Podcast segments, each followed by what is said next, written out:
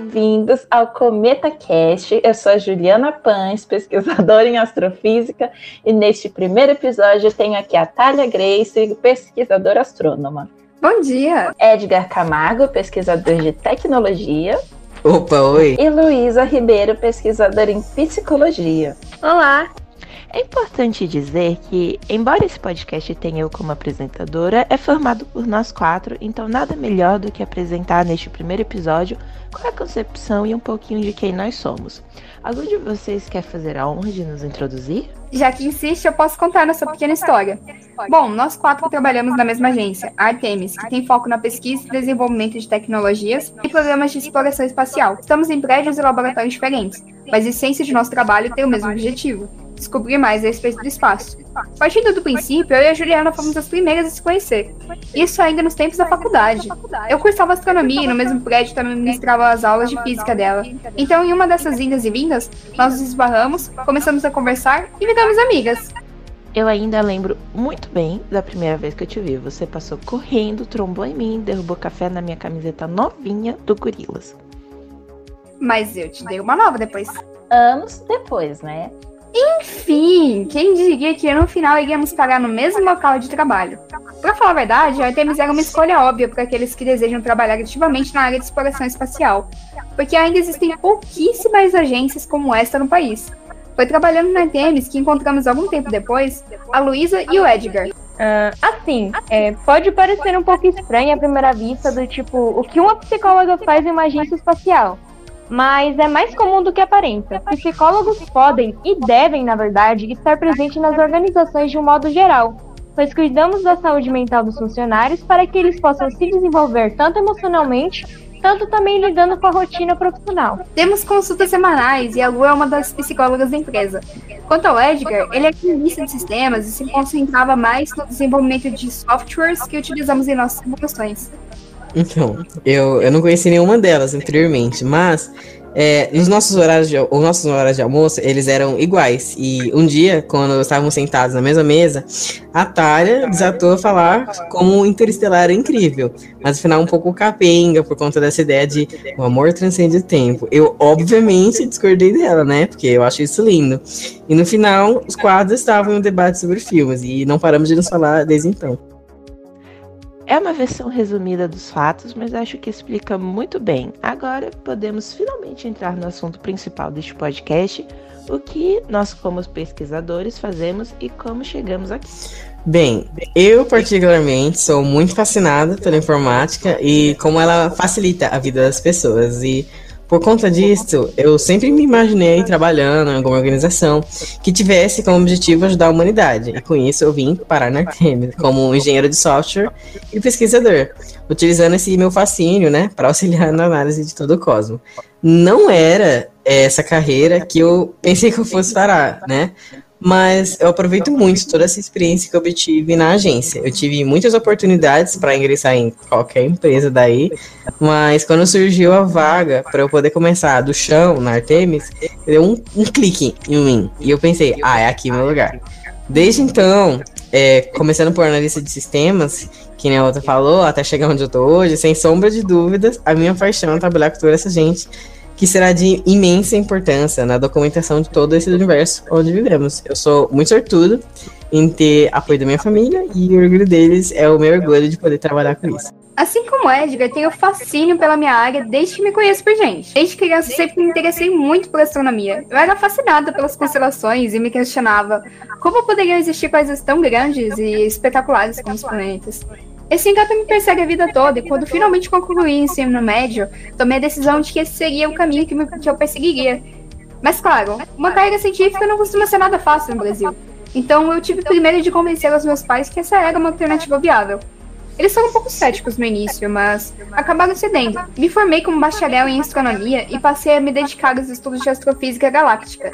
Inicialmente, eu era uma professora assistente no Observatório Espacial de São Paulo, mas acabei encontrando meu lugar na agência Temis pouco tempo após concluir minha pós-graduação, onde me fixei como pesquisadora. Atualmente, eu atuo no estudo da evolução de nossa galáxia, descobrindo através da história dos corpos celestes que a compõem um pouco mais sobre a própria Via Láctea e as suas transformações. Bom, nesse quesito de apoio familiar, eu me considero muito privilegiado também. Porque, assim, meus pais, eles são da área da neurociência da psiquiatria e sempre me incentivaram muito. Eles sabiam quanto eu amava a psicologia e nunca contestaram a minha decisão de seguir nessa profissão. Mas assim, é, não foi uma decisão logo de cara. Quando eu acabei o ensino médio, ainda não sabia bem que área que eu queria seguir, era totalmente branco. E assim, é, pode soar um pouco diferente do esperado, dado que o contexto da minha família é todo voltado para psicologia e tal. Mas a verdade era que eu gostava muito dessas coisas. Ao mesmo tempo que não fazia a menor ideia de, do que realmente eu gostaria de trabalhar.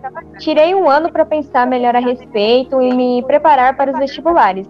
E foi assim, nos 45 do segundo tempo, que finalmente tomei uma decisão. Eu ingressei na faculdade e desde então não parei mais de estudar. Acho que uma das coisas que mais me impulsionou foi observar o quanto o quesito psicológico impacta em nossas vidas e o quanto que o Brasil é um país que tem sofrido com casos de depressão e ansiedade atualmente. Ah, sim, com certeza. Mas, assim, infelizmente, muitos desses problemas e outros traumas têm origem logo na infância ou na adolescência dos indivíduos, o que é bem triste, na verdade. Mas, felizmente, um tratamento adequado pode ajudar a lidar com isso. Durante muito tempo, o meu principal trabalho era atuar em empresas, como mencionei anteriormente, fazendo atendimento aos funcionários, ao mesmo tempo que me dedicava ao atendimento em meu consultório. Hoje em dia, embora eu tenha deixado de atuar nesses ambientes, é, também faço parte de um grupo de pesquisas que estuda a respeito dos transtornos de personalidade narcisista, o que tem sido um desafio, visto que ainda é um transtorno de com pouca informação a respeito, principalmente no sentido de tratamento, mas que tem sido muito interessante e instigador. Muito obrigada pela colaboração de vocês, explicando mais como foi o início. Tenho certeza de que nossos ouvintes consideram proveitoso descobrir como foi esse começo e o que os inspirou. Bem, acho que agora é a minha vez. então, eu sempre fui apaixonada pela ciência e o universo e quando fui fazer a faculdade decidi estudar física mais tarde me especializando em astrofísica para que eu pudesse também, assim, compartilhar deste amor com os mais jovens mais tarde, quando comecei a dar aula em ensino médio, mas também sempre estive envolvida em pesquisas e projetos. Até que um dia eu cheguei aqui na Artemis e nunca mais saí. Parece que um bichinho pica a gente. E agora todos que se apresentaram, podemos, acho que finalmente explicar melhor o que é esse podcast e o projeto que temos com ele. Desde que ainda éramos apenas aspirantes a pesquisadores, nós quatro percebemos que este não era um caminho muito popular. Até hoje em dia existe um investimento muito baixo na formação de pesquisadores, principalmente no ramo científico, que, o que desestimula muito essas pessoas que tentam seguir neste ramo e traz pouco reconhecimento por parte da população, que muitas das vezes nem até mesmo não conhece qual é o nosso real trabalho. Agora, pensando nisso, foi, é, foi o motivo que nós decidimos montar esse projeto que tem que dá o fácil acesso à população que, e permita que a gente possa divulgar a ciência a todos. Assim surgiu o nosso maravilhoso Cometa Cast. É, eu acho que essa foi uma boa introdução do que pretendemos fazer aqui. Bom, já atingimos o tempo previsto, mas antes de encerrar, acho que poderíamos responder a pelo menos uma das perguntas feitas no chat. Infelizmente não dá tempo para todas. É, pessoal, a gente sente muito. Mas escolhe uma aí pra gente responder. Ah, deixa eu ver aqui. Hum, tá, a Luana Silva perguntou: Como vocês definem um tema de pesquisa no contexto de pesquisadores? Olha, muito pertinente sua pergunta, Luana. Assim, a, apesar das etapas poderem mudar um pouco, é, normalmente levamos em conta alguns fatores. Primeiro, se há um problema relevante cientificamente e se o momento atual permite seu estudo, assim como o fator de viabilidade em questão dos custos, né? É, mas também sempre levamos em conta se existe metodologia para o suporte e se há recursos ou capacidade técnica, assim como pessoal disponível para isso, beleza? Então, eu espero ter esclarecido um pouco melhor, mas fique atento aos próximos episódios, onde podemos explicar um pouco mais sobre isso. Bom, acho que já podemos encerrar com isso, pessoal. Tudo bem para vocês? Sim, no final, esperamos que com esse podcast vocês possam ver que o mundo da ciência está sempre ao nosso lado. Bom, praticamente nós vivemos graças a ela. Sim, é verdade. Como também queremos mostrar a importância da ciência, no próximo episódio veremos um pouco mais a respeito das ferramentas que utilizamos em nosso trabalho.